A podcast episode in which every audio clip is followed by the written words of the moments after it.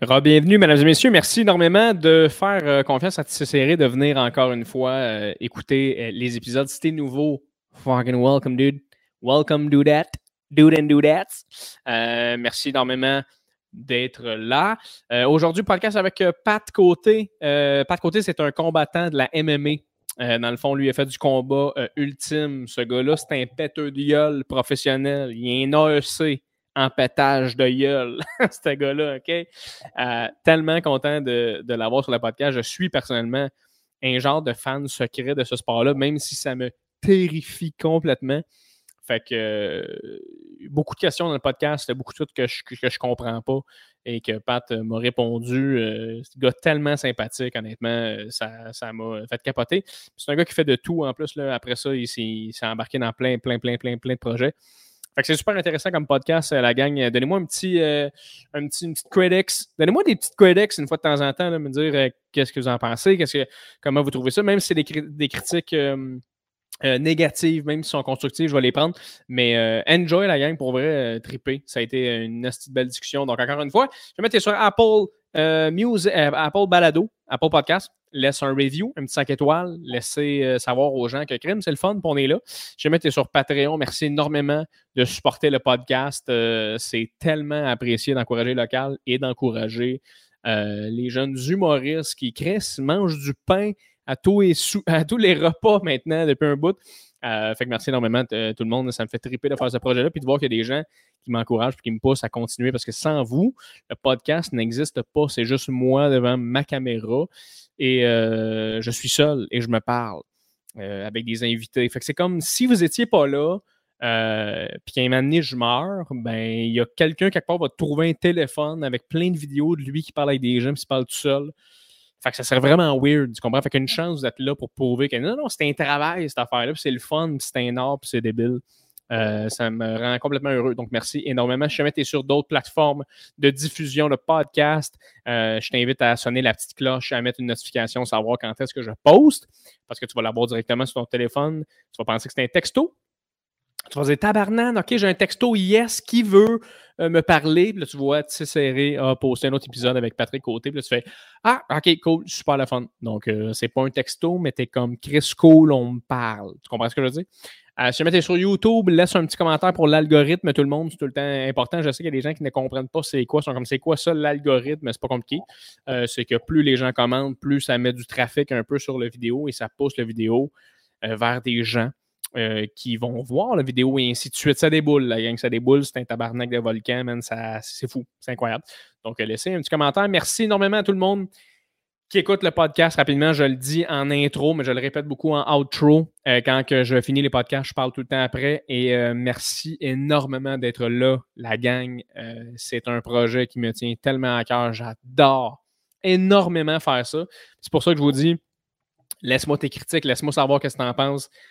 Si jamais tu as des idées pour moi, si jamais tu as, envie de me, de, me dire qu'est-ce que tu n'as pas aimé, qu'est-ce que tu as. n'importe quoi, dis-moi-les. ça va me faire plaisir, mais euh, surtout, je vous souhaite un excellent épisode avec Mr.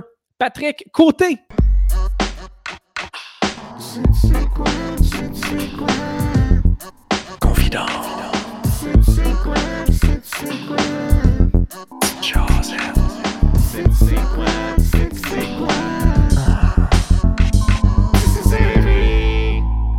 Quoi? J'ai, je prenais du café bien gros avant. Puis à ce temps, je prends du café peut-être une ou deux fois par semaine parce que le style d'haleine de café dans le masque, ça me tombe man. Fait que, ah, que oui, hein? ça quand toutes les fois j'arrive à quelque part, je me traîne tout le temps des, des, des, des menthes ou des affaires de même, mais sinon, euh, c'est, la principale raison pourquoi j'ai arrêté de boire du café à toi matin. Ah, c'est tellement drôle comme raison. C'est fou. Moi, pour vrai, tu me donnes un masque, que je peux puer de la gueule dedans sans que personne le sait, je le prends, puis je prends mon café, ça c'est sûr à 100%. Ah, ben, ça me fait je suis content, je suis content que tu sois sur mon podcast, Pat. Merci tellement de venir. Merci de, de, de, m'inviter. Ben, c'est super gentil.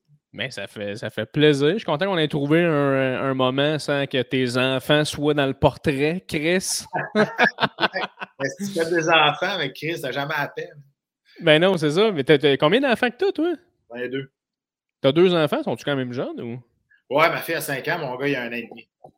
Oh, Chris, ok. Fait quand même, là, on est dans le. sont, sont, sont assez jeunes, là, ça bardasse, là.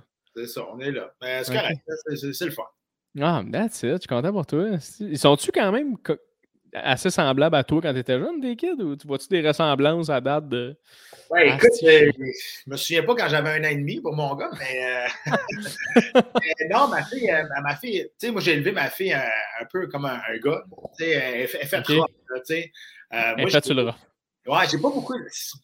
Je sais pas, c'est peut-être à cause que j'ai fait dans que j'ai fait dans la vie, mais j'ai pas beaucoup d'empathie sur le monde qui se plaigne ou de quoi de même. Ça, c'est sur mes enfants aussi. Fait que, tu sais, mon gars il court dehors puis il tombe à terre, je regarde, s'il saigne pas il y a pas tout un, il y a un membre croche, je le laisse se relever, il pas.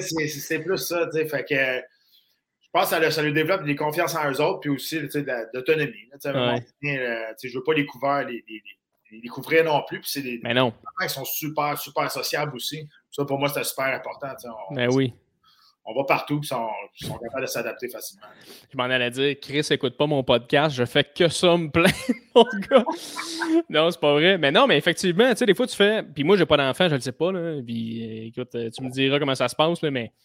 C'est vrai, des fois, tu fais comme t'es mieux de juste dire, non, non, c'est pas grave. Puis l'enfant, il catch que tout le temps. On dirait que les, les parents qui, qui, sont trop tout le temps là autour, on dirait que ça ne permet pas aux kids d'être réellement comme ça, se former. Moi, j'ai la, la, switch de l'ignorance assez facile, tu sais, puis même avec ma femme, là, honnêtement, si je, suis capable d'ignorer, puis ça me dérange pas, moi, mettons, mes enfants, ils pleurent, puis je sais qu'ils n'ont pas mal ou qu'ils n'ont pas faim, euh, ma fille, là, me le dit à ce temps, mais tu sais, mon gars, tu sais, ça me dérange pas. Tu peux broyer pendant deux heures de temps, si c'est juste pour chigner, je vais faire complètement abstraction de ça, puis ça, ça, ça m'agresse pas, tu sais. Je suis capable complètement d'ignorer ça. Euh, fait que, tu sais, mes enfants ont fait une fois le bacon chez nous, puis je passais par-dessus, puis je, je continue à faire mes affaires. Fait que, ah ouais, hein? Ah, ils font. Le, le pire, c'est que j'aurais pensé que tu es peut-être le genre de, de, de père qui, mettons, moi, ça, c'est ma phobie. Comme je te dis, j'ai pas de kid, mais tu sais, un enfant qui fait le bacon, le bacon à l'épicerie, là, ça, là, je sais zéro comment je réagirais. je me dis, toi, t'es le genre de gars, j'ai l'impression qu'il est comme serre un peu le bras fort, mais t'as ça, Chris. je me trompe-tu? Euh, non, et puis tu sais, moi, je. Non, pas vraiment. Puis tu sais, ils l'ont pas fait. Euh, quand on sort, ils sont bien sont bien chill. Tu sais, comme je dis, ils sont bien sont bien, sont bien, sont bien, sont bien sociables. Sont bien sociables. mes enfants. Tu sais, j'y éduque. C'est ça que je fais. Tu sais, je veux dire, ma fille, je l'ai envoyée dans sa, j'envoie dans sa chambre peut-être trois, quatre fois depuis, euh, depuis qu'elle est née. Mais tu sais, je n'envoie pas dans sa chambre une heure de temps. J'envoie genre cinq minutes pour qu'elle réfléchisse. Après ça, je monte, puis je parle, puis j'explique pourquoi tu es là. Puis je fais comprendre c'est quoi le problème. Moi, c'est le même que je, que je trouve que les enfants comprennent mieux en les éduquant et non pas en les punissant. OK, ben, Ça, ça, se fait bien. Hey, juste part rapidement avant qu'on continue. T'as-tu une petite paire d'écouteurs, toi, ou t'as-tu. Euh... Ah, c'est ça. OK, c'est parce que moi, je, m'entends comme en, double des fois quand je réponds. Fait que là, j'ai. J'aime pas ça m'écouter, moi. J'aime ça, euh, j'aime ça écouter mon invité. Ça te dérange pas, on va continuer euh, dans pas long, mais. Je suis là. Mais, mais non, je me demandais, toi, parce que moi, je te connais de, de ce que tu as fait dans la vie, puis de la télé, toute l'équipe. Je te connais pas. C'est la première fois qu'on se parle, c'est super le fun. Je me demande, une des questions que je me, que je me pose, comme un, gars comme toi qui a fait sa carrière en UFC puis en, en combat ultime, c'est T'étais comment quand t'étais jeune? Toi, t'étais-tu du, même type un peu batailleur, bardasseux ou toi, c'était, le sport, la discipline? Ben, moi, j'ai fait du sport toute ma jeunesse. J'ai fait du sport de haut niveau toute ma jeunesse, surtout au soccer. J'ai joué pour l'équipe du Québec au soccer, puis euh, j'ai fait les, qualifications pour l'équipe canadienne junior aussi. Mais au niveau de la, du combat, je me suis fait péter à gueule toutes les fois que j'ai voulu me battre à, dans le cours d'école. Je pas, un, pas un ah, batailleur euh, à succès, je dirais, ah, quand j'étais jeune. Puis j'ai pas fait du combat parce que j'avais euh, j'avais eu une enfance euh, traumatisante. J'ai juste parce que moi, honnêtement, quand j'étais petit, je voulais, je voulais être un golfeur professionnel. je jouais au golf, hein? j'ai joué au golf euh, souvent, longtemps quand, quand j'étais jeune. Je joue encore au golf beaucoup. Puis, c'est sûr que où ce que, que ça a chié à quelque part, je ne sais pas pourquoi. Là, à un moment donné, j'ai pris, pris, le combat, j'ai commencé à faire de la boxe, j'ai appris, ça assez rapidement. Pour moi, ça a été facile. Je suis comme tombé en amour avec le, avec le sport global qui est, qui les arts martiaux mixtes. Mais, euh, mais, non, c'est pas, euh, c'est pas un reflux d'enfance de, de, euh, malheureuse. OK. Parce que j'ai l'impression, c'est des fois, j'en suis des combattants, tu sais, UFC, tu dois en suivre aussi pas mal, qu'eux autres, c'est c'est tout l'inverse. Là. Ah, c'est quoi son nom? Euh, Agnaou. en tout cas, je me souviens. Ah, c'est quoi? Oui, c'est ça. Il y a, a un enfant, c'est tellement tough. Il a été en prison, ah ce gars-là. Puis, puis, tu fais comme il y en a que tu comprends, on dirait l'espèce de chemin de Ouais, je vois que ça, ça a été ta manière un peu de te sortir de la merde. Mais fait que toi, tu, toi, c'était le golf ou, les arts martiaux. C'est tellement rare, j'entends ça. Ouais, ben, mais tu as raison, mais ça, ça, je pense que c'est bon pour tous les, tous les sports. Il y a beaucoup de sports qui ont sauvé le monde. Euh, de, au UFC, il y avait deux, il y a deux gars qui étaient héroïnomènes avant, puis le, sport a sauvé, leur a sauvé la vie complètement, leur a sorti de la rue, sorti de la drogue. Je pense que c'est pas juste des combats. Là, je pense que c'est n'importe quel sport. Quand tu trouves une, si tu, viens, tu trouves une passion pour faire quelque chose, ben, ça peut, tu t'accroches à ça et tu es capable de, te sortir de bien de la merde. Ben oui, euh, mais, mais, tu as raison. Mais, c'est plus l'ancienne mentalité, je te dirais. Avant, tu sais, il y a 15 ans, c'était plus des, bad boys, des street fighters, des, des goons de hockey ou des, des portiers, là, qui, des doormen qui essaient de faire carrière là-dedans. Aujourd'hui, je te dirais, il n'y aurait pas un doorman qui ferait carrière là-dedans à haut niveau. c'est des athlètes de, pointe, c'est des, athlètes professionnels, c'est des anciens Olympiens qui viennent en arts martiaux mix pour faire euh, des sous, pour terminer leur carrière. c'est le, niveau de combattant maintenant est rendu complètement à un autre niveau. OK, puis ça, on, va y revenir parce que là, moi, je veux qu'on passe un peu à travers tout ton, ton cheminement là-dedans. Mais toi, un, un, petit gars de où, toi, à la base? Hein? Un petit gars de Saint-Narcisse de Rimouski. Moi. Ça, c'est. Euh, Rimouski, OK. Ouais, dans le bas du fleuve. Mais c'est pas vraiment Rimouski, c'est Saint-Narcisse de Rimouski. Tu arrives à Rimouski, tu tournes d'un rang, tu continues, tu passes trois, quatre villages. tu es perdu, là, continue, tu es presque arrivé. Là. Euh, c'est un village qui est, qui, est, figé dans le temps. Écoute, c'est pas vrai, on dirait que c'est le temps d'une paix. Là. Ça n'a aucun bon sens. Il y, a, il, y a une, il, y a, il y, a, une, église en plein milieu du village. Tu as cinq rues. Avant, il y avait un magasin général, mais là, il n'y en a plus. Euh, écoute, il y, a, il y a sept rues, je pense. Il y a sept rues. Tu n'as même pas 1000 habitants. Je, pense que c'est yes, à 950 habitants. Mais c'est tellement, tellement une place le fun à aller. Il n'y a personne barre le porte là-bas. Tout le monde rentre chez tout le monde. C'est écœurant. C'est le meilleur monde. Ils ont le cœur la main. Je retourne à tous les étés. Je retourne voir ma famille là-bas.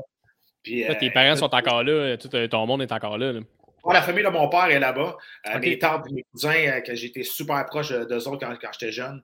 Puis, puis écoute, je retourne là. Puis c'est que la mentalité, là, ils sont, sont en retard sur tout le monde. je, pense, je pense que Metallica vient d'arriver en ville.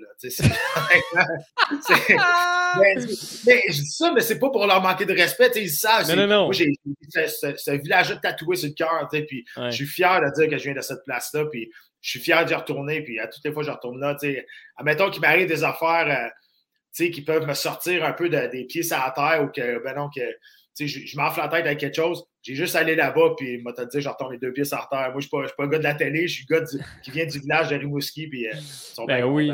Saint-Narcisse, quand t'es perdu, t'es proche. Qu'est-ce que c'est bon, ça? Fait que c'est à Saint-Narcisse que tu as découvert un peu le, le, le, sport de, du combat puis du golf, ou c'est plus en vieillissant? Ah non! Non, ben moi, à 4 ans, j'ai, euh, mes parents se sont séparés, puis je suis parti avec ma mère à Sherbrooke. C'est vraiment à Sherbrooke que j'ai fait mon enfance, euh, mon école, mon enfance. Puis moi, j'ai été élevé par une mère monoparentale. Puis, euh, on a vécu vraiment sous le seuil de la pauvreté quand même. On a eu, on a eu pas une vie facile, honnêtement. Là. Euh, mais j'ai jamais rien manqué. J'ai appris à travailler très jeune parce que ma mère a dit OK, si tu veux, si tu veux euh, participer à ça si tu veux faire du sport de haut niveau, qui, le soccer au haut niveau, ça coûte aussi cher que le hockey. Honnêtement, c'est ah très dispendieux. Fait qu'elle dit, si t'es capable de payer la moitié, je vais payer la moitié. Fait que, très jeune, à l'âge de 12-13 ans, j'ai commencé à travailler, faire des job à gauche, à droite, parce que, parce que je, voulais, je voulais faire ça. Puis, euh, c'est là-dessus que je pense que ça m'a forgé beaucoup mon caractère, ça m'a appris des responsabilités assez vite. Ça m'a appris la valeur d'argent aussi, quand même assez, assez vite aussi. Puis, euh, puis c'est là que j'ai commencé. J'ai tout fait ma, ma, ma, jeunesse. Puis à, à, 19 ans, ben là, à 19 ans, je suis parti, puis je suis rentré dans, dans l'armée à, à, Québec. Oh, Chris, OK, t'es allé dans l'armée, toi, à Québec. Ouais. OK, pourquoi t'es allé dans l'armée? À la base? Ça, ça, ça t'a tout le temps euh, attiré ou c'est? J'avais aucune crise d'idée quoi faire. yes! mais, non, mais honnêtement, c'est l'affaire, c'est que à l'école, au secondaire, j'étais super bon. J'avais une moyenne de 90, honnêtement. puis, puis j'étudiais pas. pour moi, au secondaire, c'est logique. Tu avais juste à écouter et être logique un peu. Puis je m'étais fait mettre dehors de mon cours d'histoire pendant six mois parce que, parce que j'étais turbulent. Puis j'étais revenu, ah revenu, aux examens de fin d'année, puis j'ai eu 80. Puis le prof était, était fâché après moi, mais pour moi, c'est facile. Mais quand j'étais arrivé au, au cégep, je suis rentré en informatique au cégep. Puis moi, on, s'entend, je suis rentré en informatique au cégep en 99, euh, 98, 99. Là, fait que l'informatique n'était pas comme aujourd'hui. Fait que je me disais, yes, je sais pas ce que je m'en fais là-dedans, mais d'après moi, ça va pogner l'informatique plus tard. fait que je suis là-dedans. quand même avant-gardiste, c'est Ouais, mais tu c'est ça. Mais je peux rester longtemps parce que le premier cours, il m'a dit, OK, il dit, fait que là, on a ça à faire, fait qu'on se revoit dans deux semaines, puis vous allez me donner. Fait que là, je Là, tu me laisses à moi-même pendant deux semaines de temps, il faut que je te remette quelque chose. C'est sûr, moi, j'avais besoin d'être suivi. J'ai commencé à travailler dans un bar aussi à, Sherbrooke, euh, un pub qui s'appelait Well Pub, qui était assez populaire. Puis euh, j'ai eu des, belles années là-bas. J'ai pas fait une scène, mais on a fait le party pas, à peu près. puis on a eu bien du fun. Puis après La restauration, c'est ça. Là. Ouais, puis tu sais.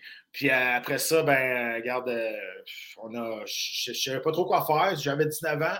je voulais faire de quoi de, de, de le fun. je voulais faire de quoi qui était physique. Puis évidemment, j'étais allé, allé, au centre de recrutement, puis je me suis fait avoir par le, le, vidéo qui te montre que tu lances des grenades à tous les jours, puis que c'est pas ça pour tout. Ah, c'est ça qui arrive. Tu arrives là-bas, puis ils te montrent un film, ils sont comme voici ce que vous pourriez devenir dans 10 ans. Exact, c'est ça. Moi, je suis rentré dans l'infanterie, donc le soldat de première ligne. Finalement, là, j'ai fait mon cours de recrue à Saint-Jean. Puis après ça, ben là, j'étais allé dans mon unité à, Québec pendant, pendant six ans là-dessus, ben, en 2002, j'ai servi en Bosnie, puis euh, c'est ça, puis je suis sorti en 2004. Oh, Chris, ok, t'es allé en Bosnie. Ouais. Fuck, puis c'était-tu. tu arrivé des affaires là-bas? T'es-tu combattu ou t'es allé là comme. L'affaire, c'est que l'armée canadienne a fait tout à l'envers. OK?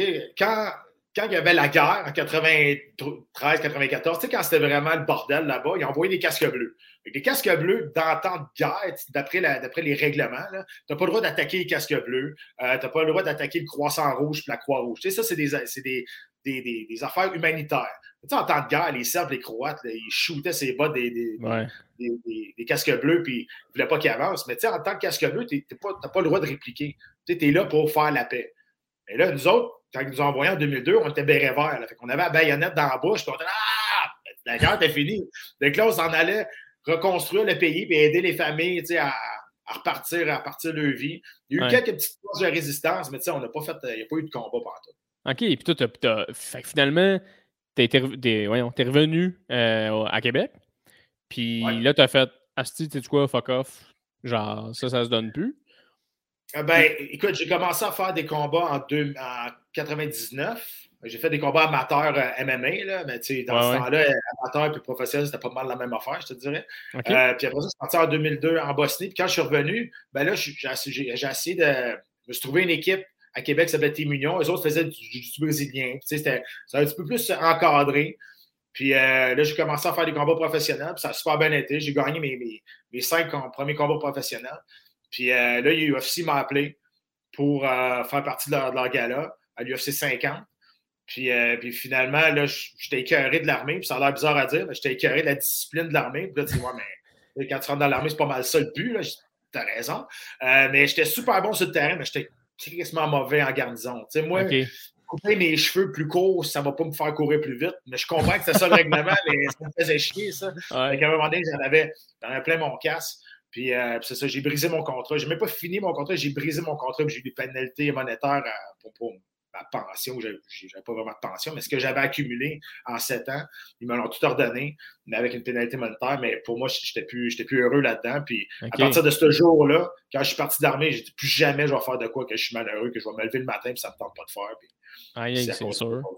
Puis avant qu'on embarque dans, tout ce qui est UFC, toi, c'était quoi ta connexion avec ça? Parce que, tu sais, ultimement, tu disais que tu aimais ça le sport, OK, mais tu sais, ta première connexion avec Asti, l'art martial, ce, se combattre avec quelqu'un, ça a été quoi? tu voyais quelqu'un à la TV qui te faisait triper? Non, ben, je pense que tout le monde de ma génération, on a tous commencé avec des vidéocassettes quand on allait voir louer UFC 1, 2, 3, de, la boucherie, là, honnêtement, c'était ça. Euh, puis, la boucherie, tu dire que c'était sanglant, genre? Ou? Oh, oui, il y avait trois règlements. Tu n'avais pas le droit de mort, pas le droit de crever les yeux, pas le droit de mettre aucun doigt dans aucun orifice. C'était ça les règlements au début. ça, ça, veut dire que s'il y avait les règlements, c'est parce que c'est arrivé, Esti.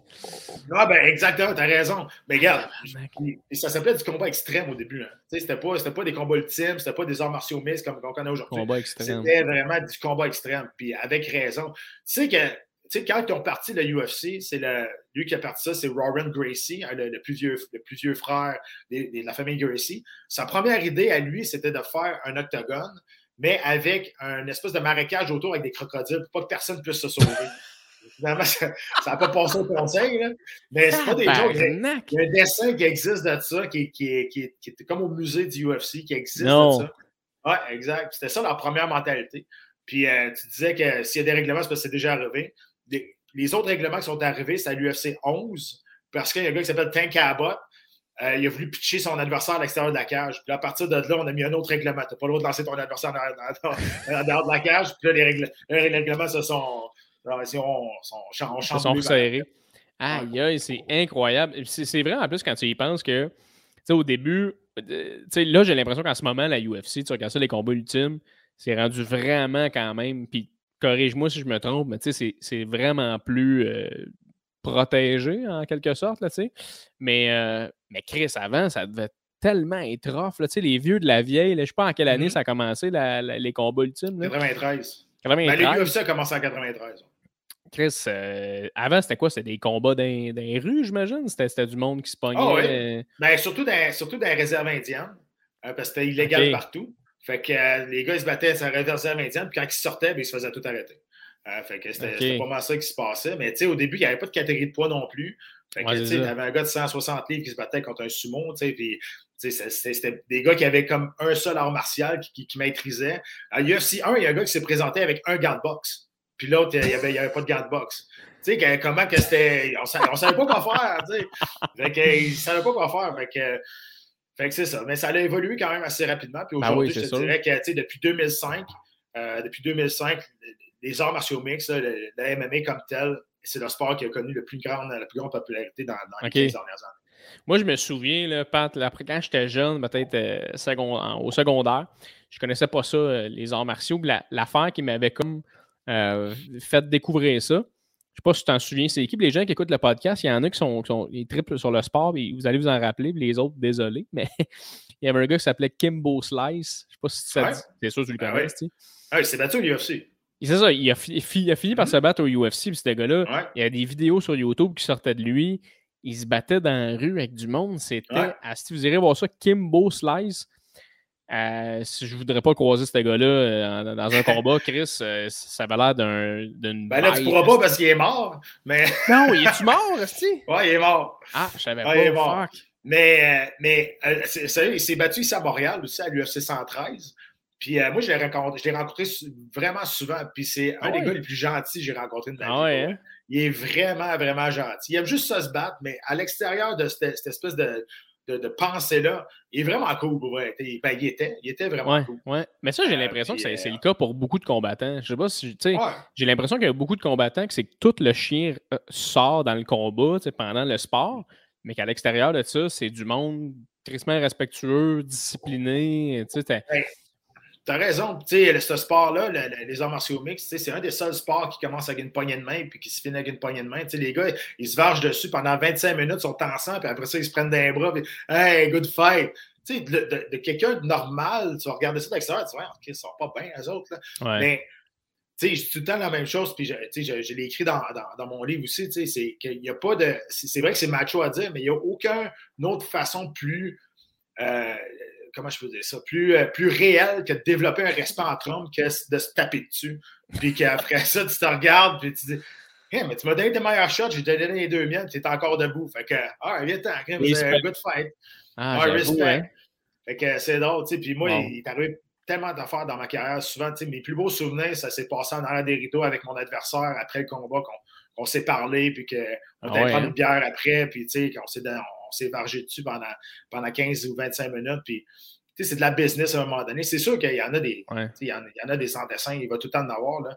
mais le sport aujourd'hui est rendu vraiment, vraiment plus respectueux puis plus professionnel aussi qu'avant, c'est sûr. Puis est-ce que tu. Euh, est-ce qu'il y, en a-tu quand même des combattants que tu fais toi, là? On se bat puis c'est fini, merci, bonsoir. T'es tannant, là, du monde là, qu'ils font ça. c'est. Parce que des fois, tu vois ça, des combattants qui qui euh, ils s'entre-insultent un peu avant un combat, tu sais. Là, tu fais, c'est une game, c'est-tu vrai? Mais il y en a qui ont l'air de vraiment être des mardes, là, tu sais. Il y en a-tu pas mal dans le sport? Ouais, il y, en a des mardes, tu sais, mais euh, tu prends Gregor, là, Gregor, là, tu sais, c'est un gars montré une couple de fois, il est super respectueux en arrière des rideaux, mais lui, il a compris comment la game marche. Il est devenu proche milliardaire aujourd'hui à cause qu'il fait un bon trash talk, à cause que c'est un gars qui, parle bien, puis il a de la répartie, puis qui est tout le temps prêt à répliquer sur, sur n'importe quoi. Puis ça, c'est un art. Si, tu, si tu fais qu'en étant un bon trash talker, puis tu n'en es, pas un, ça sonne faux. Tu vas avoir L'affaire aussi, ouais, l'affaire aussi, c'est que si, tu trash talk, ben là, il faut que tu livres la marchandise aussi. Parce que si tu fais hockey et tu n'arrêtes pas d'écarrer tout le monde, ça ne ça, ça sera pas très, très. Euh, ta valeur de trash talk, trash talk sera pas très, très élevée. Non, effectivement. Puis toi, quand, tu t'es mis à plus faire ça, plus faire le sport, à développer un peu tes skills, qu'est-ce qui a fait en sorte que tu t'es dit OK, ben là, ça va être ça, puis je vais, je vais jouer au golf occasionnellement. Parce que toi, c'était un ou l'autre, mais à un moment donné, il a dû se passer quelque chose où, où quelqu'un t'a dit quelque chose où tu as fait à je pense que j'ai un avenir là-dedans. Ben, ben tu sais, je veux dire, quand j'ai commencé à professionnel, ça a super bien été. Je suis devenu champion canadien euh, d'organisation TKO dans, dans ce temps-là. Puis après ça, ben, l'UFC m'a appelé à mon, cinq, après, à mon sixième combat. Puis, euh, c'est ça le but. C'est comme jouer dans la Ligue nationale de hockey. Quand tu es rentré dans, la grosse tu dis OK, ben, crime, euh, c'est pour ça que je suis sorti de l'armée. Puis, tu sais, je me suis dit, OK, m'a flippé un 25 cents dans les heures. Puis, m'a essayé de faire carrière là-dedans. Puis on s'entend, en 2004, quand je suis rentré à l'UFC, le pourcentage de réussite d'un, Canadien français de réussir dans, dans l'UFC était de 1 On s'entend, là? il y avait trois Québécois. Il y avait moi, il y avait Georges Saint-Pierre, puis David Loiseau. C'est tout. David Loiseau, ça a été le premier en 2003, puis après ça, Georges puis moi, on est rentrés dans la même année. Puis, euh, mais tu sais, je veux dire, penser faire carrière là-dedans, penser devenir euh, un, un, joueur important dans, dans, dans ce sport-là, c'était comme irréel, honnêtement. Il fallait que tu crois en toi parce qu'il n'y a pas grand monde qui croyait en toi, puis surtout pas les Américains, l'autre bord, qui, qui, nous bâchaient à, tous les jours. C'est sûr, hein?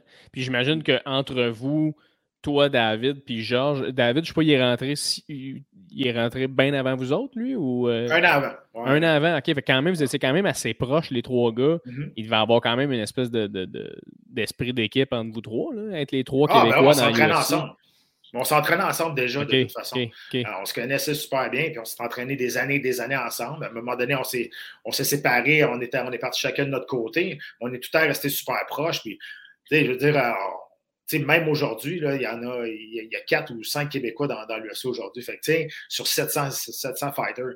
Fait qu'on n'est pas beaucoup, hein. Fait que, à place de, de, de, de s'entretuer, on s'encourage, puis ben on essaie de, monter ensemble. On ne s'entraîne pas tout, tout ensemble. Là. Ben, ceux qui sont là, là, moi je suis plus là, mais ils ne s'entraînent pas ensemble, mais c'est sûr que tu veux tout le temps le, tu veux tout le temps le, succès de, tes pères, parce que des, Canadiens français n'ont pas tant que ça. Surtout les Québécois, il n'y en a pas beaucoup. Puis j'imagine que tu as eu la question 102 fois, mais un combat de toi, Georges Saint-Pierre, ça n'a jamais pu se passer, ça? Ben, on n'était pas dans la même catégorie de poids de 1. Ouais, lui, il était euh, welter. Moi, moi j'ai fini welter, mais l'affaire, c'est que moi, je me suis battu pour le championnat du monde à 185 livres en 2008. Euh, lui, il a fait sa carrière, toute sa carrière à 170 livres. Puis en 2014 ou 2013, 2013, moi, j'ai descendu à 170 livres. Puis lui, il était déjà champion. Euh, puis, tu sais, on était, il était très, très loin qu'on fasse. On, on serait battu ensemble juste si j'avais eu un autre combat de championnat du monde. OK. Puis, c'est pas, pas arrivé. À un moment donné, j'étais sur une bonne run, puis à un moment donné, il y a eu un combat pivot que, que, que je me sens enfargé. ah oui? Euh, ouais, puis. Euh, puis euh, c'est quoi le combat pour la fun? Ah, c'était Donald Cerrone. En plus, c'était ici, c'était au Canada, c'était à Ottawa. Puis ce combat-là, tu sais, j'étais sur une bonne séquence de victoires, de, de, quatre victoires, puis j'avais knocké deux gars là-dessus au, au, premier round. Puis, tu sais, ça, ça allait super bien. Puis là, Donald Cerrone, qui était, qui, Là, il est moins, il est moins dans, en vogue, mais dans ce temps-là, il était, il était vraiment en haut. Puis c'était encore pas pivot, c'est ça. Euh, moi, je, je passais celui-là, puis je tombais, je tombais dans le top 10 mondial, puis là, ma run pour un title fight, tu sais, elle commençait. Là. Puis finalement, ça a été une très mauvaise soirée pour moi, puis une bonne soirée pour lui. Euh, puis, euh, puis c'est ça. Mais c'est ça qui est malade, par contre, avec, avec beaucoup de sports, on s'entend aussi, là, mais avec ce sport-là en particulier aussi, on dirait que faut, faut que tu calcules tout le monde comme égal. Il faut que tout le monde tu sais, comme là, tu disais, tu étais sur un momentum, tu en avais knocké deux. Fait que ça, ça, ça envoie des messages aux autres de comme Chris, attention, au premier round, ça se peut que ça se passe. Puis... Mm-hmm. Mais tu as tout le temps l'aspect underdog de, ben, quand même, si anytime, tu peux recevoir un coup, Paul va venir, puis le, le, combat change d'une manière ou ben, d'une autre. Tu sais. Ouais. Ben, c'est pour ça que ce sport-là est tellement populaire, c'est que c'est tellement imprévisible. Tu sais, t'as bien beau être un million contre un sur papier, quand, quand shot, t'es dans l'octogone, bon, ça va vite. Tu regardes ça à la télé, tu dis Oh, ça va vite. Mais quand tu es dedans, je te dirais, tu fais exposer en mille. Ça, ça va vite. Et non, c'est ça. Quand tu es, dans l'octogone, tu es comme dans un espèce de Twilight Zone. Toutes les, tous tes sens sont comme exposés en mille aussi. Là, tu vois tout, tu entends tout. J'entends le gars qui tousse à deuxième rangée. Puis là, mané, là, si je me retourne, là, la porte se ferme. Je dis, ah, fuck, je peux plus m'en aller. puis après ça, l'arbitre dit, OK, let's go, let's go. Bon, ben, qu'est-ce on va y aller, que sinon, lui, il va y aller. T'es comme un surhomme. Tu deviens un peu surhumain. Est-ce que t'es sur l'adrénaline pendant combien? 6 minutes à peu près? T'es, Ben, c'est des rounds de 5 minutes. Là, puis les, ah, combats, oui, c'est 3, 3 rounds de 5 minutes ou 5 rounds de 5 minutes dans un combat, un combat de championnat. Euh, mais euh, je te dirais tu es plus une pilote automatique que, sur homme. C'est vrai que tu vas, tu vas. Ça se peut que tu encaisses plus de coups que tu encaisserais dans l'entraînement normal à cause de l'adrénaline, à cause de tout. Euh, mais moi, j'ai souvent regardé des combats après, puis il y a des choses que je me souvenais pas, pas en tout. Là. Ah ouais, hein? Des fois, là, mettons un combat de trois rounds, le premier round, et c'est flou en maudit quand je sors de là. Parce que tu es oh, tellement une pilote automatique. Puis c'est à ça que ça sort l'entraînement. C'est faut pas que tu penses. Un coup que tu penses dans, dans le combat, tu es mort. C'est pas mal ça qui m'est arrivé quand Donna Cerrone. j'ai commencé à penser, puis j'étais tout le temps une seconde en retard, une seconde en retard, puis j'avais l'impression que je lançais un coup de poing qui venait de la Russie. Je c'est venir, c'est sûr. Mais c'est ça qui arrivait. Je me faisais pincer à trois fois. Puis quand tu dis. L'entraînement, c'est ça que ça sert. Mais c'est ça, puis quand tu dis tu penses, c'est pas tu penses au combat, c'est tu penses à qu'est-ce que tu vas faire demain. C'est ça que tu veux dire par tu penses dans ta tête? Dans, dans, le combat, tu penses à tes attaques. C'est plus instinctif. C'est plus, plus calculé. Mais tu ne peux pas penser comme ça dans un combat. Ça va tellement vite qu'il faut que ça soit instinctif. Il faut, faut, que tout soit comme à, la, tout soit parfait en entraînement. C'est pour ça qu'il faut, que tu fasses des répétitions, répétitions pour développer une espèce de, de muscle memory, comme on appelle. Oui, exact, exact. Mais ça, c'est ça. Mais ça, ça justement, tu sais, moi, je, te pose des questions. Moi, je connais pas ça tant que ça. Comme je t'ai dit, j'aime ça, mais je connais pas ça. Moi, j'ai toujours pensé, tu sais, quand tu reviens dans le coin, ton coach te parle, puis il est comme, tu sais, Chris, quand tu rentres là, fais plus ça, fais plus ça. Ultimement, quand tu es assis là, dans le coin, puis ton coach te parle, il dit des stratégies, mais es-tu capable de réellement les, les, mettre en œuvre après ou tu es comme Chris, on fait notre possible? Non, euh, ben ça dépend. Ça dépend toujours c'est quoi la, relation avec ton coach aussi. Ça dépend, tu sais, il connaît. Il y en a qui marchent avec clap d'en face, il y en a qui marchent, il euh, faut que tu lui parles d'où. Tu sais, il euh, faut, faut, que tu connaisses bien ton, ton, poulain. c'est drôle pareil. mais c'est vrai, tu sais, il y en a qu'il faut, faut, que tu le réveilles, il faut que tu le shakes. Il y en a qui. Tu sais, il faut, faut, vraiment que tu les connaisses.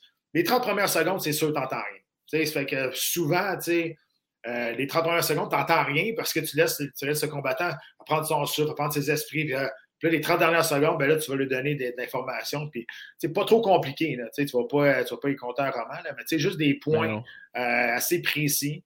Puis d'habitude, ouais, ça rentre bien. Tu sais, rendu à l'UFC, les gars ont assez d'expérience pour, pour être capable d'assimiler l'information rapidement. Ouais. Puis c'était comment ton, ton sentiment avant ton premier combat UFC? T'étais comment dans la chambre tout seul?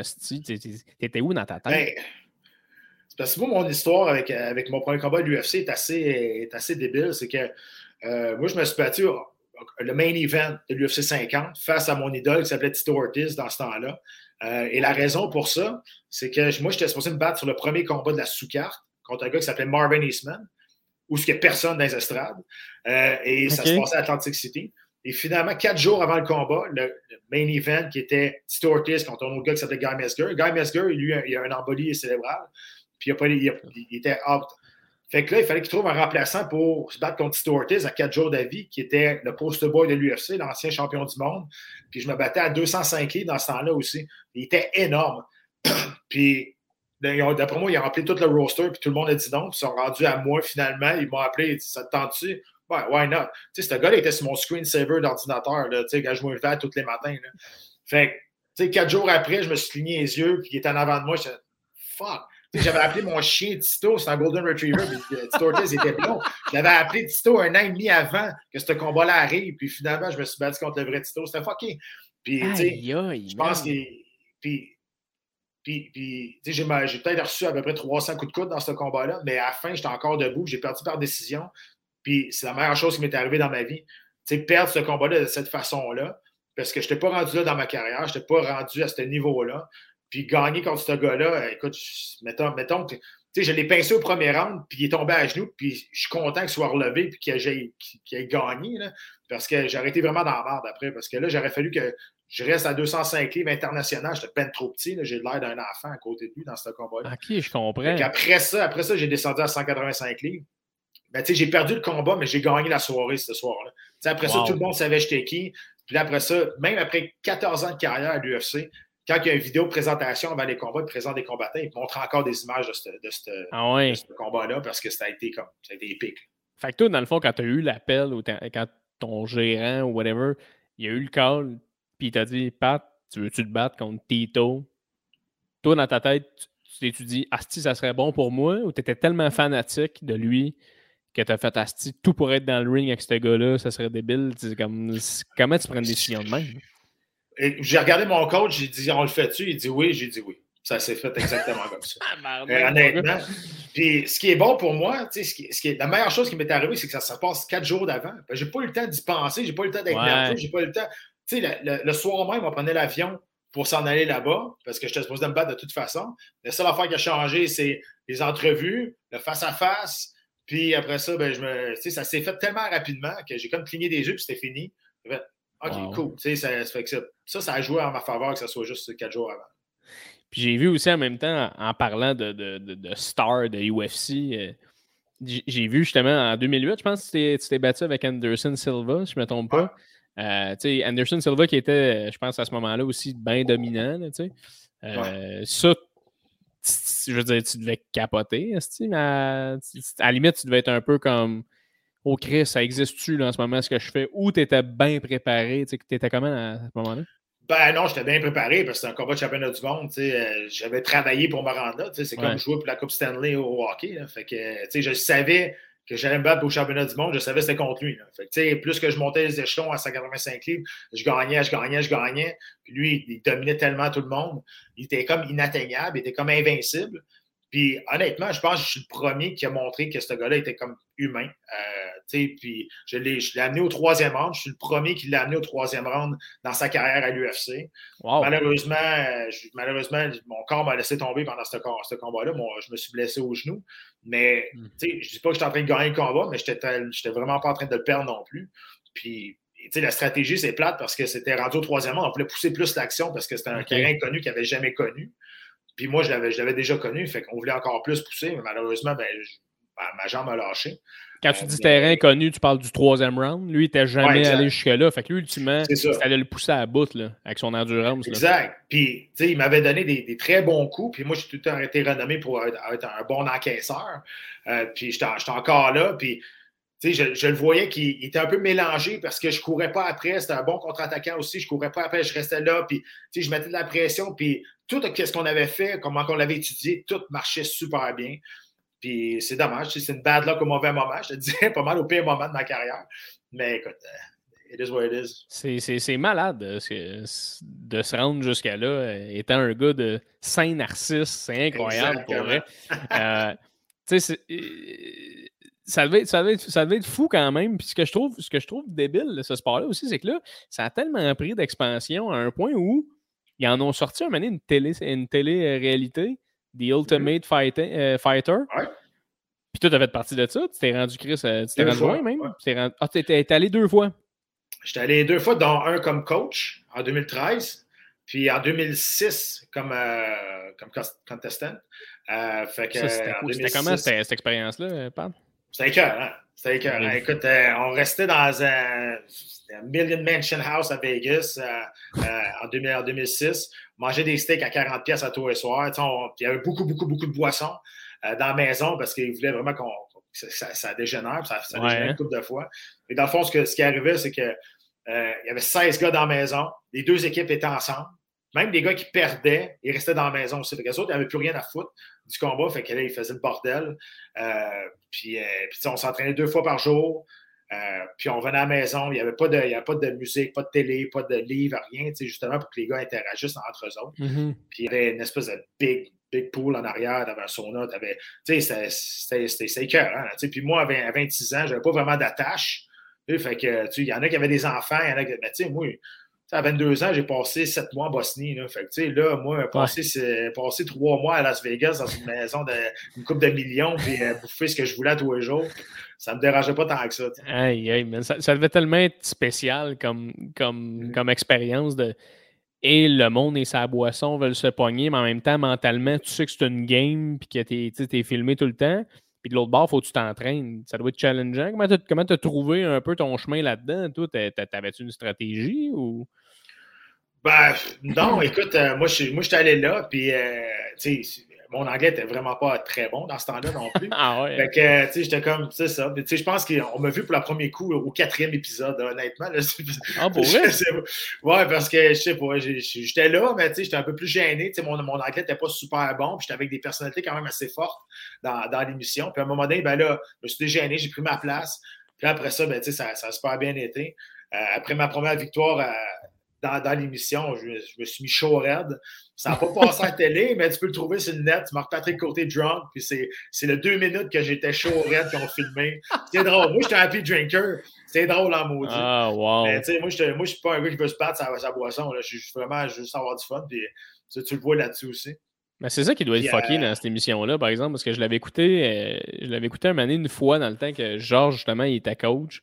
Mmh puis, Asti, ça avait l'air. Tu sais, même que des fois, je vois des extraits de, mettons, des nouvelles saisons un peu. Puis, le monde a tout le temps l'air de vouloir se pogner à l'extérieur. Puis, c'est des débiles mentaux. Tu fais comme, Chris, ça, ça devait pas être confortable. Ben, il faut que tu comprennes. Tu sais, t'es stocké pendant trois mois de temps dans une maison avec des gars. Puis, tu peux pas t'entendre avec, avec 15 autres gars. Tu sais, ben parfait. sûr. Puis surtout quand l'équipe adverse est de l'autre bord. Fait que là, il y a des espèces de challenges qui se disent. Tu sais, là, tu dis, les deux gars vont se battre, mais il faut qu'ils passent genre deux jours dans la maison ensemble avant de se battre. C'est sûr que là, ils vont, ils vont, ils vont se challenger, ils vont, euh, ils vont se piquer, ils vont se picasser. Puis après ça, l'équipe va prendre la, la, la, la, défense de l'autre, puis ça va dégénérer, puis après ça, avec la boisson. La seule affaire qu'ils nous ont dit, nous autres, dans l'émission, ils disent Vous pouvez tout péter si vous voulez, à part les vitres juste pour pas vous blesser. à la fin, là, les gars, ils lançaient des balles de billard dans les murs, puis ils démolé la maison au complet. Là. Ah, mon cauchemar, Esti. Mon cauchemar. Wow, OK. Fait que, très... fait que là, tu t'es rendu en finale de ça? Tu as été un des finalistes. Euh, puis ça, dans le fond, c'est le, lui qui gagnait. Dans le fond, il, il gagnait un, euh, une entrée dans la UFC, c'est ça? Un combat dans la UFC? Non, non. Ma saison, moi, c'était déjà des combattants qui s'étaient battus au UFC, mais qui avaient une fiche perdante, puis qui avaient. Ah. L'UFC voyait qu'il y a un meilleur potentiel que leur fiche. fait que ah, le, le, prix de cette saison-là, c'était un combat de championnat du monde contre Anderson Silva, que j'ai perdu euh, en finale contre, euh, contre Travis Luther. Mais finalement, euh, c'était en 2006, ça. Fait que finalement, deux ans plus tard, ben, j'ai refait mon chemin, puis je suis allé me battre quand même contre Anderson Silva. J'ai réussi à avoir cherché mon, mon combat de championnat du monde quand même.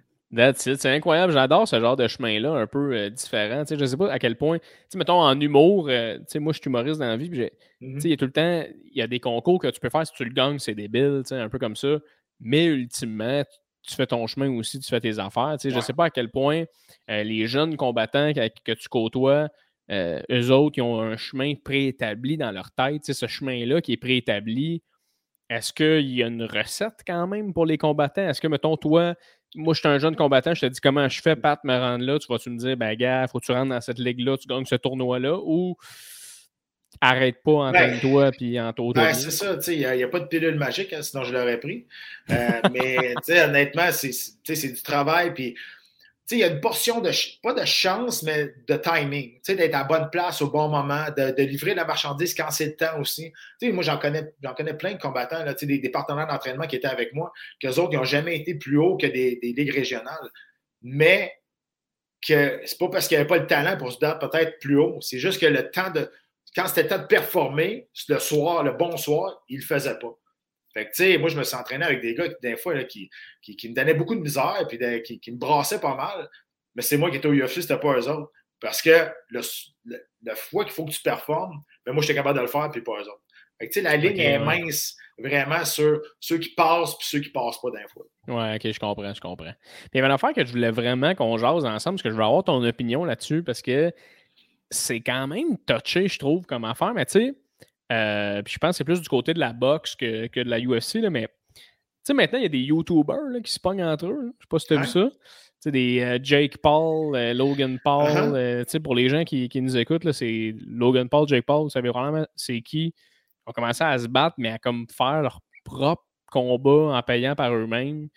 là, après ça, ça crée des. Tu sais, t'as Jake Paul, lui, qui, est comme le, pro-boxeur, qu'il se pogne contre des plus vieux un peu de la UFC. Mm-hmm. Puis Chris, il gagne tous ses combats. Puis le dernier combat contre Tyron Woodley, et il l'a knocké, mais il y a plein de vidéos, les gens sont comme Chris, c'est un fake fight, cette affaire-là, ça n'a pas d'allure, ça n'a pas de bon sens. Comment tu vois tout ça, toi, l'espèce de tournant du sport professionnel où des gens qui sont connus peuvent un peu se l'approprier?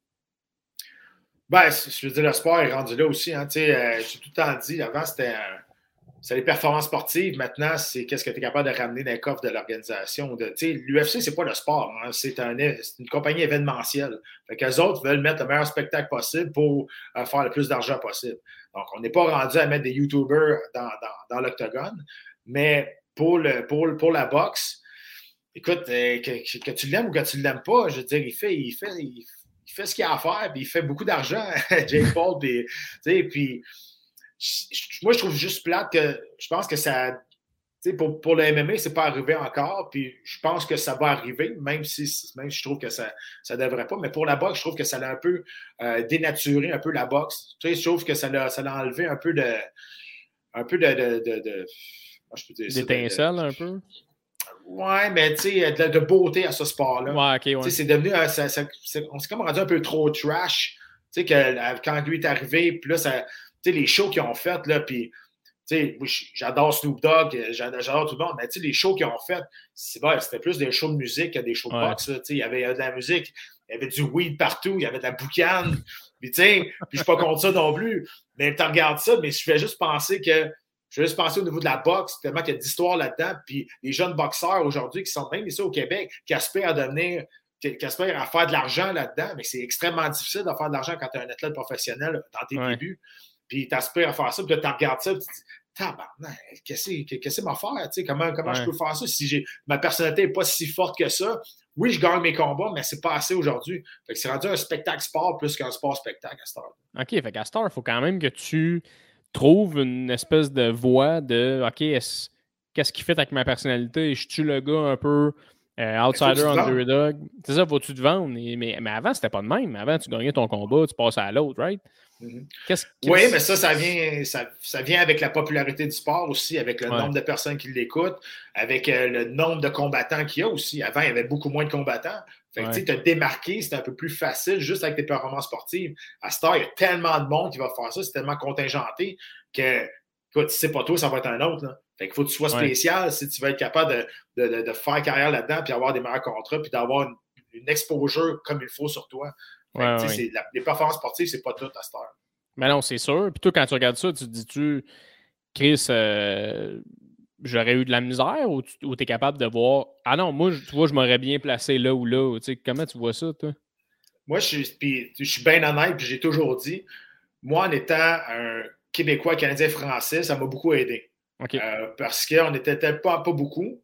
Puis j'ai tout le temps une super bonne relation avec le UFC. Je travaille encore pour eux autres comme commentateur. Puis, tu sais, j'ai une super bonne relation avec eux autres depuis, depuis, depuis le début, depuis tout le temps. Mais, tu sais, ça m'a aidé à avoir des meilleurs combats. Ça m'a aidé à rester dans l'organisation. Ça m'a amené mon sacré d'or en 2010. Je suis revenu en 2012. Puis j'ai tout le temps été en contact avec eux autres. Ils m'ont tout le temps dit quoi faire pour revenir euh, dans l'UFC. Puis, tu sais, fait que ça, ça m'a vraiment aidé. Puis, pour le pourquoi j'ai été dans, dans l'Ultimate Fighter en 2006, c'est parce que j'étais un Canadien français aussi, parce qu'il y avait besoin de, d'un gars d'Amérique du Nord. OK. Fait que, puis le gars qui s'était battu là, tu ne pouvais pas prendre Georges parce que Georges, il ne fitait pas là-dedans. il, était, rendu trop haut. Ouais, Puis fait qu'ils fait m'ont pris. Puis tu sais, je suis bien honnête avec ça. Ça m'a vraiment, vraiment aidé d'être un Québécois. Ben oui, Chris, tant mieux en même temps. Je veux dire, ben c'est une maudite fierté de dire que, que le, monde de ce sport-là veulent des, Québécois. Enfin, s'il y a des jeunes Québécois qui nous écoutent, qui font du, combat, du combat travaillent fort, puis il y a, de la, il y a probablement de la, place encore pour vous autres. Là. ah oui, puis il y en a un dernier, là, Johan Lainez, qui, qui, que je connais très bien, c'est un super bon ami, qui vient, qui, fait son premier combat UFC le 30 avril. il y a 29 ans. Puis, euh, il vient, de rentrer. Là. Fait tu c'est pas impossible. C'est beaucoup plus dur qu'avant, mais c'est pas impossible. Ben, c'est sûr. Ça, doit tellement être, euh, être challengeant, tout ça. Puis moi, ce que je trouve qui a l'air d'être difficile aussi, c'est. Tu sais, mettons, moi, je suis humoriste dans la vie, c'est ça mon métier. Euh, moi, dans ma tête, je me vois faire ce métier-là pendant des années. Il y a un moment donné où je vais être dépassé de la game à cause de mon âge, mais je vais quand même tout le temps pouvoir euh, faire ultimement des shows, tu sais. Mais quand tu es athlète professionnel, puis ça, va pour n'importe qui, là, je parlerais à je parlerais à Alex Harvey, le skieur, il me dirait tu sais, il y a un moment où physiquement, Chris, tu peux plus faire ça. Là. Tu, peux pas. Mm-hmm. Euh, j'ai jamais vu des combattants de 65 ans, quoi que ça serait carrément le fun puis drôle de voir ça. ouais. Mais euh, comment tu comment tu tournes de. Comment tu tournes la page d'une carrière de même? Comment tu te prépares à ta sortie un peu de, ta retraite ben, sport?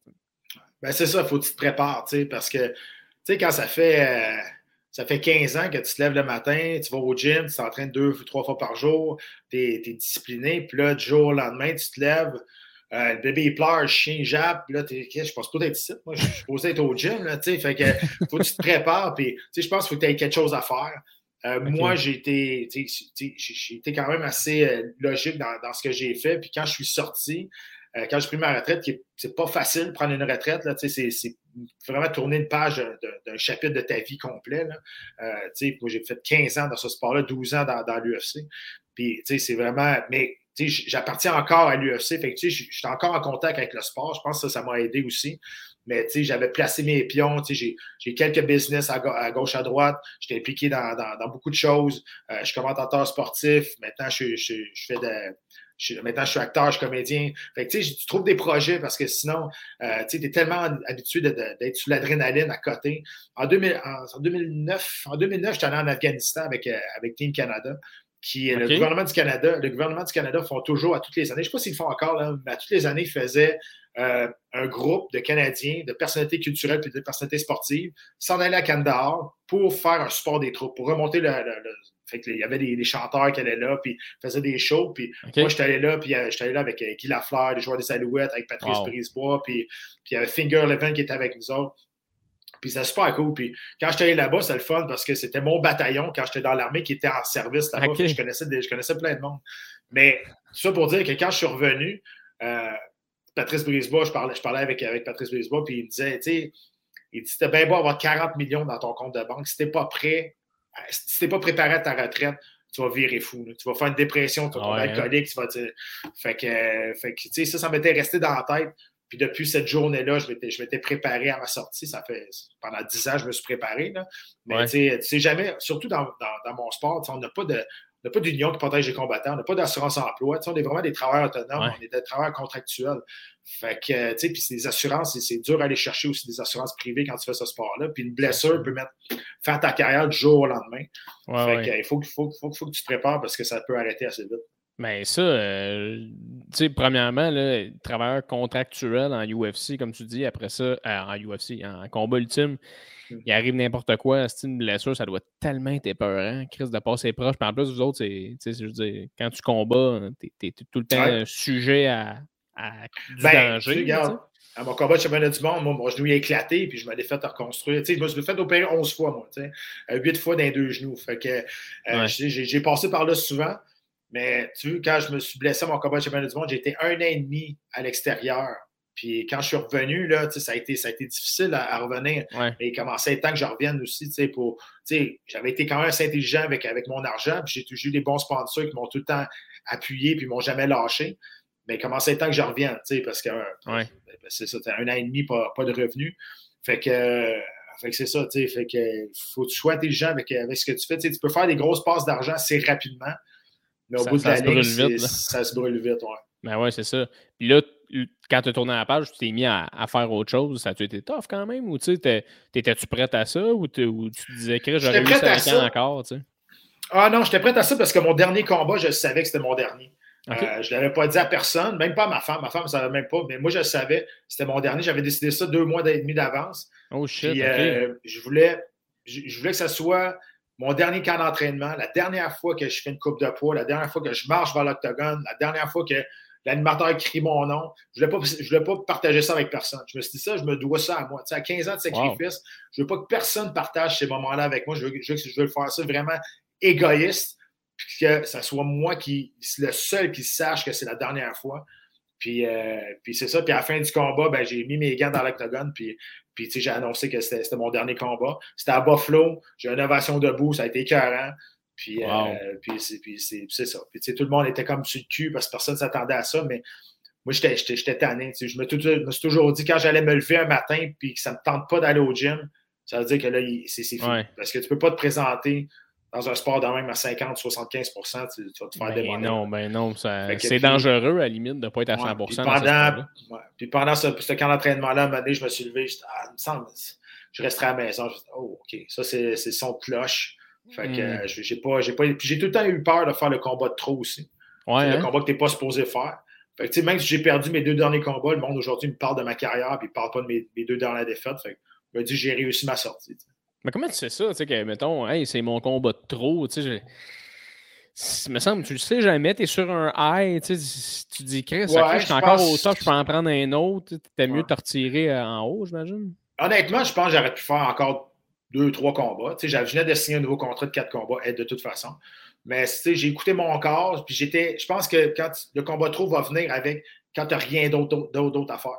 Quand tu es préparé, puis tu t'es placé, puis tu dis, OK, quand je vais finir ça, je vais, faire d'autres choses, je vais faire d'autres choses. C'est plus facile de faire la transition que rester accroché sur un sport qui est super dangereux. Euh, puis ton entourage aussi, je pense que si c'est des bons amis, ils vont te dire que c'est le temps d'arrêter aussi. Là, à un donné. Euh, OK. Mais quand tu disais, mettons, hey, je, je me, ça faisait deux mois que je le savais que c'était mon dernier combat. Mm-hmm. Crime, ce dernier deux mois-là, ça devait être tough se dire OK, focus, là, ça devait être tough à, se préparer, là, me semble. Ah non, moi j'ai vu ça encore autrement. J'avais bien du fun pour vrai. C'était ah, comme. Euh, j'avais du fun. Je savais que c'était la dernière fois. Puis tu sais, je pense que j'en mettais encore plus. Puis évidemment, j'aurais aimé ça gagner mon, dernier combat, mais, euh, mais ça a été un super bon combat à mon image aussi. Euh, ça a été un combat, ça a l'air niaiseux, là, mais j'ai saigné dans mon dernier combat, j'étais content.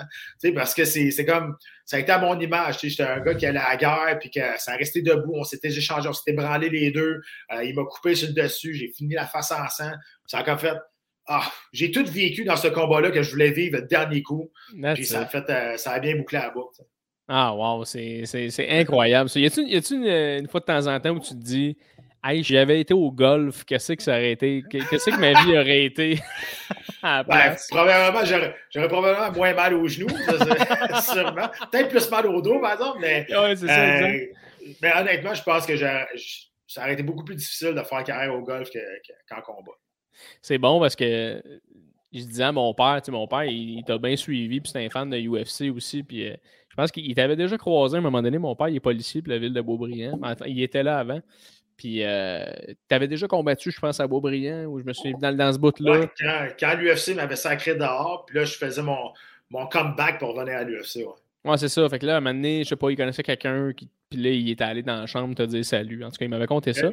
Puis, euh, euh, c'est drôle parce que mon père, comme je te dis, il est, il est policier. Puis je me souviens qu'on avait une discussion ensemble où j'y avais dit, si, si j'avais voulu faire ça, être policier, comment tu aurais réagi? Puis il était comme, ah, j'ai pas sûr j'aurais aimé ça tant que ça. Parce que quand tu vis le métier, on dirait que des fois, tu ne souhaites mmh. pas, mettons, les, les, les, défaites aux autres.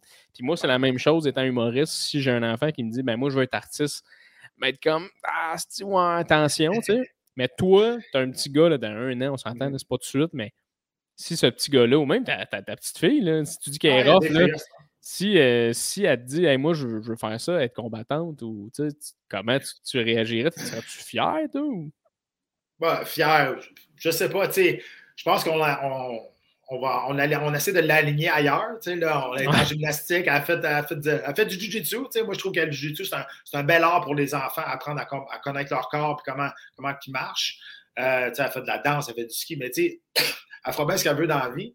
Je, vais être bien mal placé pour dire non, mais je vais être le mieux placé pour l'encadrer, par exemple, je pense. Fait que, tu sais, pour lui montrer les bonnes choses, pour lui dire la vérité, puis surtout aujourd'hui. Euh, mais c'est sûr que, si tu me demandes est-ce que je souhaite qui suit, qui mes, mes, traces? La réponse, absolument pas, parce que c'est très difficile comme vie. Moi, j'ai été un privilégié qui a réussi à faire carrière là-dedans pendant longtemps, faire carrière pendant 15 ans dans ce sport-là. Il n'y en a pas beaucoup qui ont fait ça. J'ai été un privilégié qui a réussi à faire de l'argent avec euh, ce, ce, sport-là, cette situation-là, qui est très, qui est encore aujourd'hui, qui est quand même assez rare. Euh, mais en même temps, j'ai utilisé ces trois lettres-là UFC beaucoup, beaucoup à l'extérieur de l'octogone pour bâtir ce que j'ai aujourd'hui, qui sont extrêmement puissantes. Mais euh, écoute, si, elle veut faire ça ou si mon gars veut faire ça, on va, on va jaser, puis euh, je vais l'encadrer le mieux possible pour, pour dire c'est quoi la, la, vérité de ce sport-là. Mais c'est sûr que c'est pas mon, mon, premier choix. Comme ma mère, comme ma mère, c'était pas son premier choix, ben, j'ai dit ça. J'ai pas donné bien ben de chance.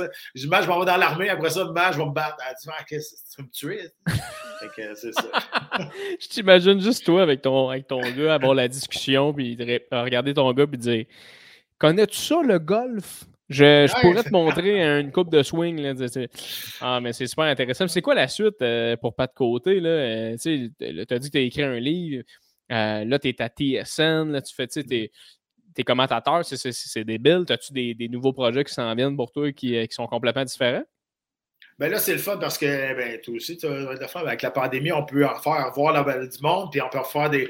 des moi, je, fais beaucoup, beaucoup de conférences euh, dans les écoles puis dans les entreprises. J'ai écrit un premier livre en 2016 qui s'appelait Tout est possible. Ça allait sur la, motivation et la résilience. Puis c'est là-dessus que je, base ma conférence. Puis, beaucoup, beaucoup de conférences qui se sont bookées jusqu'à jusqu'à la fin de l'été. Donc, ça, c'est vraiment le fun. J'adore faire ça. Euh, j'en ai fait virtuellement c'est à chier, on va te dire. Là. Hey, uh, vraiment ordinaire. C'est vraiment ordinaire. Sinon, je suis commentateur RDS. Euh, pour, je suis la voix officielle de l'UFC depuis 2008, dans le fond. Euh, oh, let's euh, Là, pour, pour, l'UFC, il nous reste deux ans au contrat avec RDS. Après ça, on ne sait pas ce qui, ce qui va arriver, mais puis je suis présentement, je suis, je suis dans le CBD aussi, qui, qui, est une compagnie qui va super bien là-dedans. Ah oui? le CBD, l'huile de CBD? Oui, l'huile de CBD au niveau médical. Donc, euh, ça, ça va, ça va super bien là-dedans. Puis, euh, tu là, des, on, a, des projets de, d'acteurs, d'acting qui, s'en viennent. Euh, j'ai joué déjà dans, quatre, quatre, séries québécoises, des, deuxièmes rôles parlés. Puis là, il y a des, des beaux, projets qui s'en viennent d'ici la fin de l'été pour, avoir des, premiers rôles, des choses comme des, beaux castings. il y a plein de choses qui s'en viennent. Euh, puis euh, je lance une compagnie aussi qui va s'appeler Time Out dans, à peu près deux semaines. Une compagnie de, poudre d'hydratation que, tu mets dans de l'eau. Donc, euh, ça va, être, ça, va être, quand même assez gros. J'ai bien, bien hâte de, partager ça avec tout le monde. C'est fou. il y, a eu beaucoup de projets, puis ça a toujours été comme ça. Puis ma femme, des fois, me regarde, elle dit Mais quand tu vas faire ça Mais je sais pas, on m'a trouvé le temps. mais sinon, je m'ennuie, puis je tourne en rond, puis j'ai pas baissé. C'est drôle, c'est drôle parce que j'ai reçu une couple de, sportifs sur le podcast, j'ai l'impression que vous êtes tous un peu fait semblables, les, athlètes qui ont, qui, ont, réussi et qui ont percé dans le sport. J'ai jasé avec Georges Larac, fait une couple de podcasts, puis c'est la même affaire. On dirait qu'il n'y a, a, jamais une fin à quelque chose. Il faut tout le temps. Vous faites plein d'affaires, vous êtes des entrepreneurs. Toi, tu t'es mis au acting, c'est malade. Quand est-ce que tu t'es dit, hey, moi, acter, je serais down de faire ça? Ben, j'avais déjà joué dans quelques, quelques, séries avant, mais j'avais joué mon premier rôle, mon, mon, propre rôle, je veux dire. Fait que je suis pas mal bon à jouer moi-même. euh, fait que, on va se le dire. Euh, fait que, Mais, mais tu sais, j'avais tout le temps, ça m'a tout le temps intéressé. Puis j'avais juste pas le temps de, de, me former comme tel, d'aller dans, dans, des écoles, des choses comme ça. Puis quand j'ai pris ma retraite, après ça, j'ai fait d'autres choses, j'ai passé mes pions. Puis quand j'ai eu le temps, ben, là, j'étais allé aux ateliers Fichot. J'ai fait ma première, euh, ma première vraiment formation d'acting là-bas. Euh, puis j'ai adoré ça. Après ça, j'ai travaillé avec Jean-Pierre Bergeron, j'ai travaillé avec euh, Mélanie Pilon à deux reprises que, que, j'adore, qui, qui, qui, pour moi, ça a été un, un de mes meilleurs profs jusqu'à maintenant. Puis tu là, prochainement, dans deux semaines, je vais faire une, je vais faire un 4 jours avec, avec Benoît Finlay aussi, qui, qui juste pour monter mon, mon, jeu d'acting. Nice. Mon, mon, équipe de, de gérance, mon, gérant Steve Godbout, qui est dans l'équipe de, de, PPS Canada, qui, euh, qui, qui, qui, est le même gérant que PA Méthode puis Sylvain Marcel.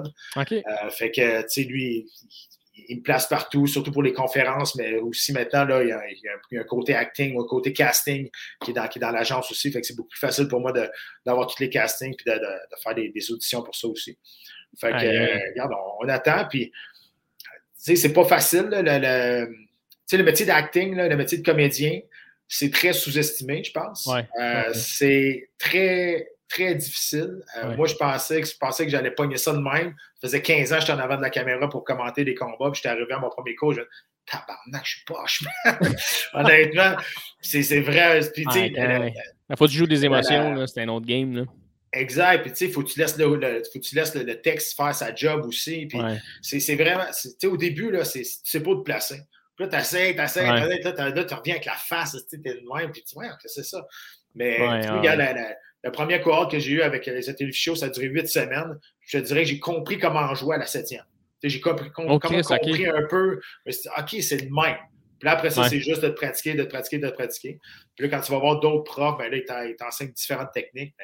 Oui, puis souvent, euh, tu deviens meilleur euh, en le faisant. Là, à force de le faire, à un moment donné, tu oublies un peu, un peu. Ça revient un peu au combat, de ce que tu me parlais tantôt. de mm-hmm. En le faisant, à un moment donné, ça devient intuitif. C'est la même chose. Le jeu, j'ai l'impression que c'est un moment donné, ça devient un peu un, automatisme. De, tu le fais, tu le fais, puis là, tu penses même plus à la caméra. Mais effectivement, au début, là, euh, moi, j'ai pas beaucoup joué, mais il y a une caméra dans ta face, puis c'est quand même soit triste, puis t'es comme moi, mais c'est une estime ouais. Kodak, là. ouais, t'as raison. Puis, tu sais, moi, j'ai la chance d'avoir des amis qui sont dans le métier aussi, comme Patrice Godin puis Sylvain Marcel. Puis des fois, je, je, les texte, puis je leur demande des conseils, puis comment apprendre des textes, comment c'est quoi leur technique. Ou, puis ils sont super généreux avec, avec, avec leurs conseils. Fait que, je, je, suis content d'avoir tout ce monde autour de moi. Puis écoute, on attend juste d'avoir notre, notre, premier gros break pour, euh, pour prouver au monde qu'on est capable de jouer aussi. ah, let's go! Je suis content, merci. Merci énormément, Pat, d'être venu sur mon podcast. Hein. Ça a été euh, vraiment le fun de t'avoir pour vrai. C'est super. Fun. Euh, écoute, euh, on, va se laisser. Ben, je vais fermer le podcast, mais tout le monde va être encore ensemble. Fait que va-t'en pas. Mais euh, merci énormément d'avoir été là. Je te souhaite que le, que le meilleur. À, suivre, j'ai hâte de te voir dans une, série ou un film québécois. Ça va, être, ça va être cool de te voir. jouer autre chose que toi-même. Tu sais, jouer un, rocker, quelque chose de fucked up. autre chose qu'un policier, mettons. j'ai joué pas mal de policiers. Autre chose qu'un policier, ça, c'est pas fait. Un peintre, mettons. Tu sais, un, gars qui dessine un artiste. Ah, fait que je suis super content d'avoir eu sur le podcast. Ça a été tellement généreux. Puis on se revoit éventuellement mon père. Euh, salut à toi, madame. Merci beaucoup. Ciao.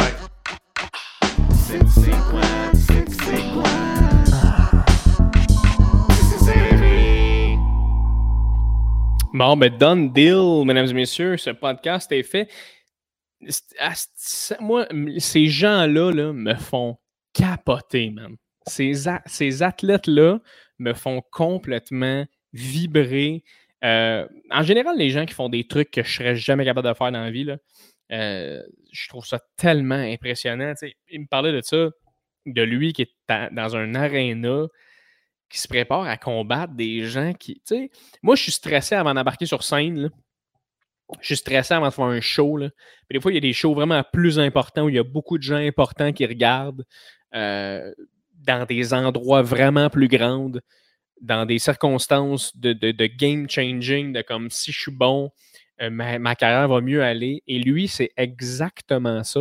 Mais rajoute l'aspect là-dedans que tu peux faire calisser des coups de coude, ça gueule. Calice! M'a dit de quoi? Euh, faut que tu sois dans une astide zone dans vie pour être capable de passer à travers ça. tu sais, des fois, tu écoutes des podcasts, puis euh, il y a un podcast avec le, dans le podcast de Jay du Temple avec Georges Saint-Pierre. Super intéressant, vous aurez écouté ça. J'aimerais carrément recevoir Georges Saint-Pierre aussi, d'ailleurs, dans le avec lui. Mais tu sais, les gens qui disent qu'ils n'aiment pas se battre, ça m'a toujours fait un peu capoter, mais j'imagine qu'à un moment donné, c'est parce que t'aimes vraiment la technique puis le combat, mais moi, quelqu'un qui me dit j'aime pas me battre puis qui s'en va se battre, je trouve, ça, complètement débile. J'ai écrit, j'ai même pas le temps de poser la question à, à Pat en plus.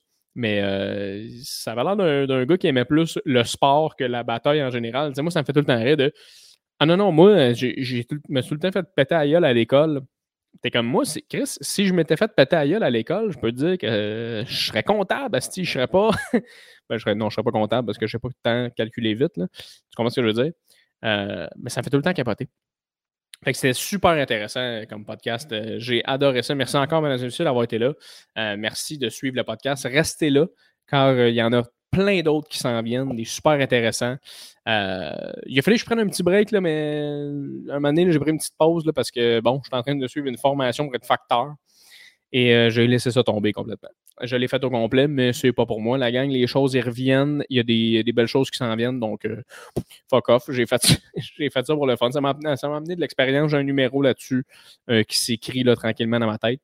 Mais c'est pour ça que j'ai pris comme une semaine off là, parce que j'avais juste pas le temps j'étais en train de livrer euh, vos, vos, votre courrier de Revenu Québec. Est-ce que c'est puissant? Je marchais, là. J'étais en train de marcher avec mon dossard, mes lettres dans la rue, là, puis je croisais des abribus avec des humoristes collés sur les abribus, des humoristes qui, euh, font des shows télé, whatever, ils, ils, promouvoient des shows télé. Puis j'étais comme, moi, je suis à livrer du courrier. Qu'est-ce que je fais? J'avais pas le choix, la gang. Il fallait que je me de bord. Euh, puis que je fasse un peu d'argent quand même. J'avais pas le choix. C'était ça où je restais chez nous. Euh, je préférais sortir puis faire quelque chose puis aller apprendre. Mais Chris, euh, je me suis rendu compte que, ouais, non, je vais laisser ça aux gens qui sont plus cartésiens. je te dirais que ça se peut que la semaine de formation où j'étais là, ça se peut qu'il y ait une coupe de lettres qui était vraiment pas aux bonnes personnes parce que, je, à un moment donné, les chiffres, j'ai vu un peu inversés. C'est OK. C'est vraiment bizarre. Mais bref, merci d'avoir été là, tout le monde, et on repart en force. Euh, donc, je jamais ça tente d'encourager le podcast un peu plus. Allez sur euh, mon Patreon.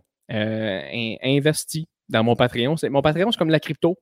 Euh, tu investis en ce moment, ça coûte pas cher, mais il y a un moment donné où ça va prendre calissement de valeur. Tu vas être content à crise de dire que tu y as pensé avant tout le monde. Fait que euh, se prend pas pour de la calice de merde, hein? Ben ouais. Fait que euh, euh, euh, va sur mon Patreon. Si tu veux encourager le podcast encore plus, mais sinon, juste en l'écoutant, tu es vraiment, vraiment, vraiment gentil, gentil de faire ça. J'ai vu qu'il y avait des gens qui m'ont envoyé, il y a plusieurs personnes même au podcast, à Sam Cyr, qui m'ont envoyé, qui, écoutaient mon podcast à la télé. Puis c'est Sam, Sam le faisait aussi. Sam m'a dit écoutez mon podcast à la télé. Et puis ça me, fait, ça me fait rire, les gens qui font ça. Merci de le faire. C'est comme un, show et bien évidemment, c'est comme un show. Donc, euh, merci euh, beaucoup euh, de faire ça, de sortir une petite bouteille de vin et d'écouter le podcast en le regardant.